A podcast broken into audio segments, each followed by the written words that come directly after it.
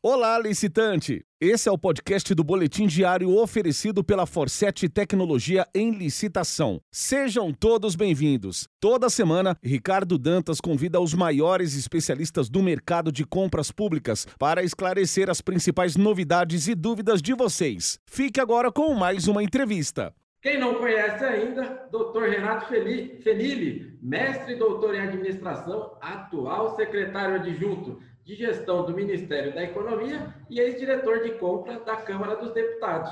E também conhecido como o Homem do Decreto, não é isso, Renato? Seja muito bem-vindo. Rapaz, eu não sabia que eu era conhecido como Homem do Decreto, não, né?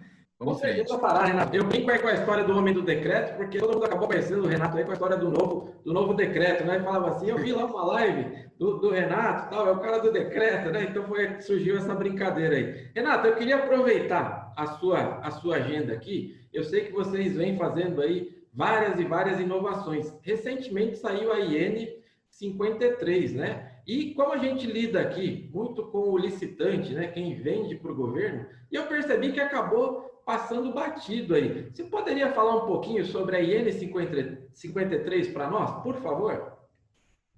Lógico, posso sim. Ah, bom, contextualizar um pouco, né? Eu acho que isso aí é, é sempre coerente. A gente está numa situação desde março desse ano, como todo o Brasil, impactado pela pandemia.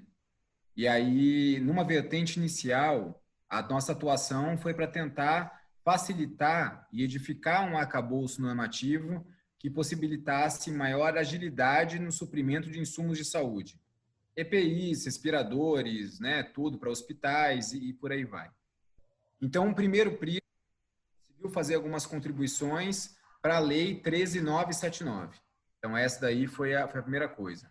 Algumas medidas provisórias, a gente pôde contribuir e por aí vai. Num segundo momento, e esse é o momento de agora, né, a gente tem que pensar muito no impacto econômico que a pandemia está trazendo. Afinal, né, uma coisa que eu disse ainda há pouco, né, em outra reunião que eu estava, o Brasil ele já está com mais de um Canadá de desempregados. Né? Isso aí é uma coisa. E, e, aí tem uma manchete, não sei até que ponto que os dados são, são coerentes, mas que diz que 3% das micro e pequenas empresas do Brasil fecharam suas portas. Infelizmente, talvez essa seja uma realidade ainda a ser agravada nos próximos meses. Infelizmente. A nossa é, é conseguir fazer com que as compras públicas cumpram o seu desígnio e sejam, de fato, né, preditoras do desenvolvimento nacional sustentável. E agora a gente está tocando na dimensão econômica. Então, um dos modos de você fazer isso daí foi, por exemplo, tentar atenuar o impacto de multas em empresas. E aí teve outra instituição normativa, que eu posso falar até em outro evento, aí, em outro número aí, né, da, da série, mas que toca isso. Então, a empresa hoje ela pode pleitear no nível federal ela pode pleitear parcelamento de multa, compensação, ela tem um crédito a receber de outro contrato, mas tem uma multa nesse, compensa um com o outro. Ela pode, inclusive, pleitear a suspensão da cobrança para até março do ano que vem, né? que aí é, são 60 dias após a pandemia. Então, esse é um aspecto que ela pode fazer isso aí hoje, quando no passado recente, ela só podia pedir parcelamento após estar em dívida ativa da União ou estar no cadinho. E aí ela já está né, lascada, não pode participar de licitação e etc. Talvez um impacto muito maior venha a IN 53 de 2020, que vai versar, e o nome né, sobre a cessão fiduciária de direitos de crédito de um contrato. Ou, basicamente, é antecipação de recebíveis. Então, é isso.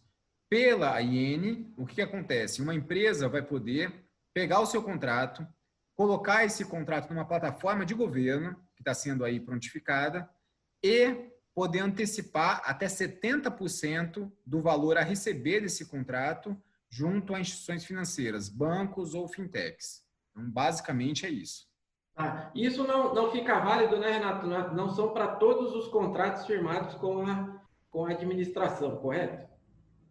Na verdade, são todos os contratos firmados com a administração pública federal, né? Então, aí a gente está tocando que a administração pública federal direta, poder executivo, tá? autárquica e fundacional.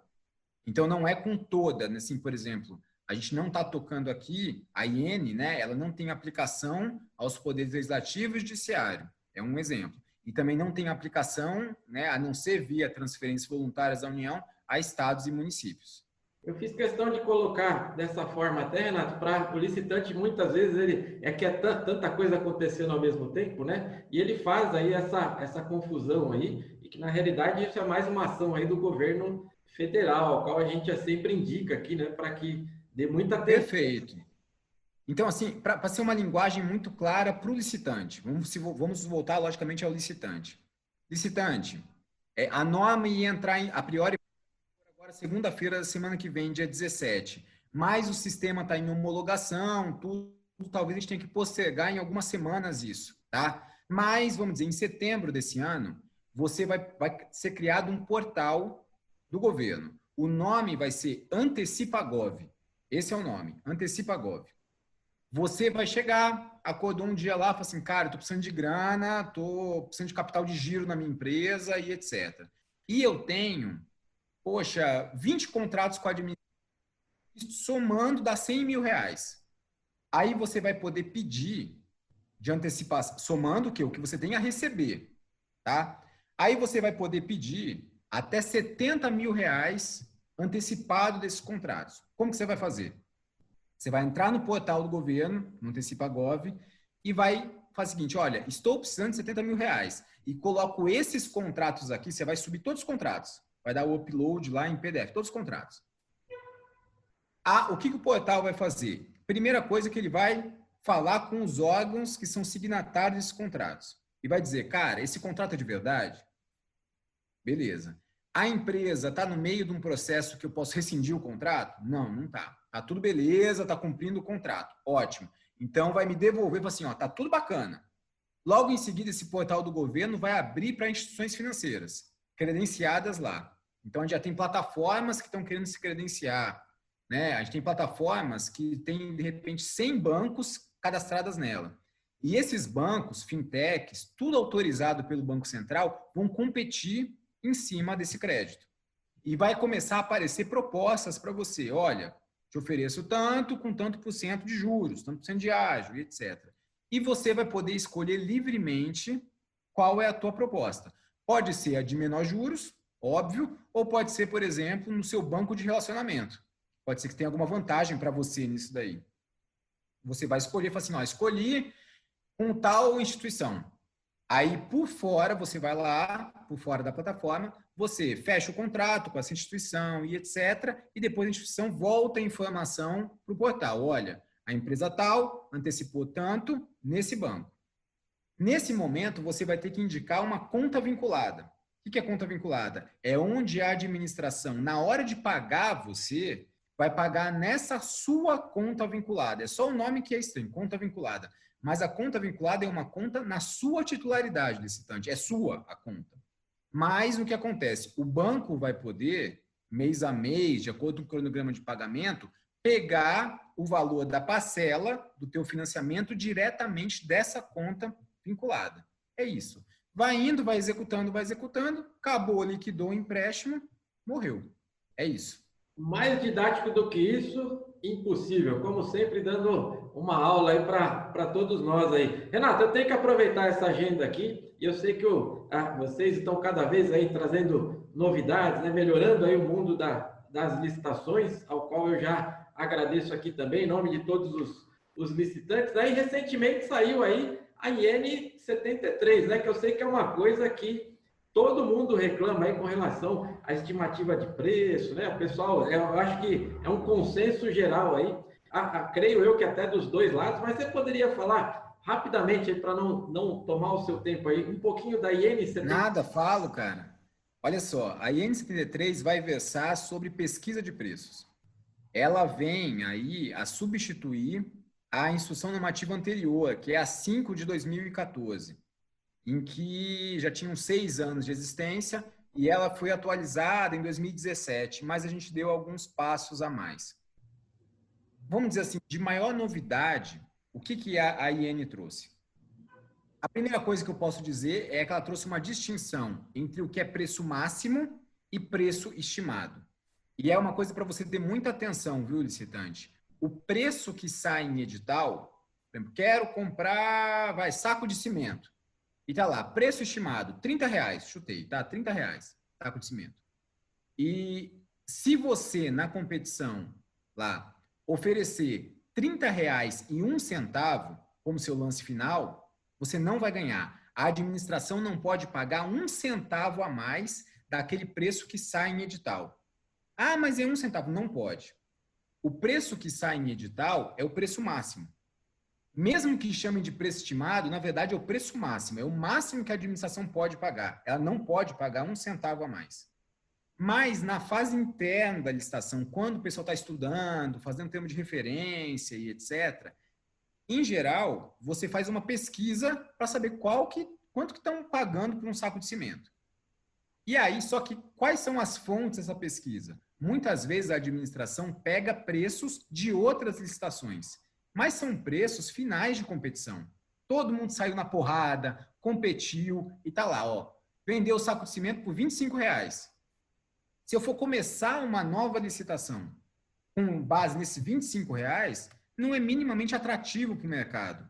Então, o que, que pode fazer? Você pode construir o seu preço estimado, peguei cinco pregões, seis pregões passado, e acrescentar um percentual nele, para na hora que sair no seu edital, sair um preço máximo, acima, muitas vezes, do seu preço estimado. Então, esse é um conceito que está claro lá para o gestor que ele pode fazer. Um outro conceito, um outro, um outro avanço que tem lá é por quanto tempo que se pode considerar essas propostas tomadas né, para fins de estimativa de preço na hora de você construir o seu preço estimado. Quando for preço público, que é preço público? De um edital passado, de uma licitação passada, você pode considerar um preço praticado até um ano antes da publicação do seu edital.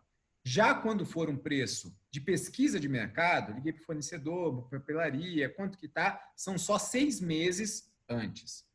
A outra inovação, e acho que é essa que eu, que eu vou me ater, é também a necessidade de você, do órgão público, justificar o preço numa inexigibilidade de licitação. Aí você não vai fazer uma pesquisa de preço, porque a competição é inviável, mas, por exemplo, ah, eu quero fazer determinado tipo de serviço ou comprar um bem. A empresa que vende esse bem tem que comprovar que aquele preço que ela está vendendo para aquele órgão é o mesmo preço que ela está praticando no mercado. E a comprovação pode ser feita com uma tabela de preço oficial divulgada, com uma nota fiscal, com outro contrato, esse tipo de coisa. De importante, o que acontece? Muitas vezes tem órgãos que vão querer, vou dar um exemplo, uma manutenção específica num ecógrafo. E aí a empresa fala o seguinte, cara, eu nunca, nunca vendi essa manutenção. Eu nunca prestei essa manutenção nesse tipo de ecógrafo. E aí, assim, poxa, o órgão não consegue justificar o preço. Que, que o jurídico fala? Licita. Só que a empresa, ela não participa de licitação, muitas vezes. Aí você fala assim, você faz uma licitação, dá deserta. Você faz outra, dá deserta. Aí você volta depois de seis meses e contrata a mesma empresa por dispensa. Para evitar isso, a norma fala: olha, quando for a primeira vez que a empresa vai estar comercializando isso, um bem, um serviço, você pode tentar comprovar com objetos de mesma natureza. Ou seja, a empresa fala: olha, eu nunca prestei esse serviço para esse ecógrafo, mas eu prestei para outro parecido. E vai tentar compor o preço. Então, acho que essas são inovações a serem consideradas. Ô, Renato, eu só posso agradecer. Realmente, eu sei que é um, é um time, eu fiz aqui as, as brincadeiras, né? O homem do decreto e tal, mas eu sei que vocês estão cercados aí e eu fico muito feliz em ver esse trabalho de, de gestão que vocês estão fazendo mesmo, né? De gestão, gestão pública, isso está ficando cada vez mais visível, né? A, a, gente vê que houve uma revolução no mercado aí das licitações, no qual eu só posso só posso agradecer. Mas eu tenho que perguntar aqui, né, Renato? Eu posso já podemos afirmar aí, né, que o, o Comprasnet 4.0 ele já é uma realidade? Não. Falo abertamente, ainda não. Ele, ele é uma realidade sendo construída. A gente tem partes já que estão nesse 4.0. Mas tem muita coisa, tem muita lição de casa a fazer. A gente tem muita coisa a fazer. Eu diria que talvez daqui a um ano, se você me perguntar de novo isso, fala assim, cara, a gente já está no 3.0, tá? mas agora a gente começou a sair da inércia. Então, eu acho que as inovações só vão acelerar de agora em diante. Perfeito. Eu não, não poderia deixar de, de mencionar isso daí, né? porque realmente é uma revolução que vem acontecendo. Senhoras e senhores, este aí é Renato Fenili. Mas espera aí, Renato, eu já ah, eu estou conhecendo você agora neste vídeo aí. Qual o melhor canal para eu encontrar aí o Renato? Eu sei que você tem um canal no YouTube, tem obras, tem vários outros contatos aí. Qual a melhor forma para encontrar o Renato Fenili? Por favor.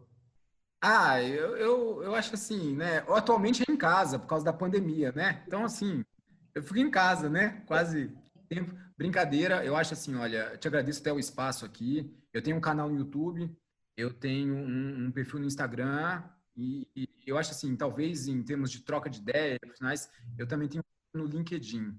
Então, acho que esse é o canal que eu mais uso aí para troca de ideias. Renato, muito obrigado. Amém. Esse foi o boletim de número 100 com o Dr. Renato Fenili. Espero revê-lo em breve aqui em outras, outras edições e agradecer tudo que você tem feito juntamente com a sua equipe por, pelo nosso setor aí nas, nas contratações públicas, viu, Renato? Sendo bem recebido, feito eu fui agora, eu volto é quando você me chamar, viu? Minha amiga... Obrigado, viu? Fica com Deus. Um abraço aí, sucesso, viu? Valeu. Este foi o podcast do Boletim Diário disponível no Spotify, Google e Apple Podcasts Castbox e no seu agregador de podcasts preferido. Não deixe de seguir licitaforset em todas as redes sociais e acessar www.elicitação.com.br para começar a vender ao governo com a gente.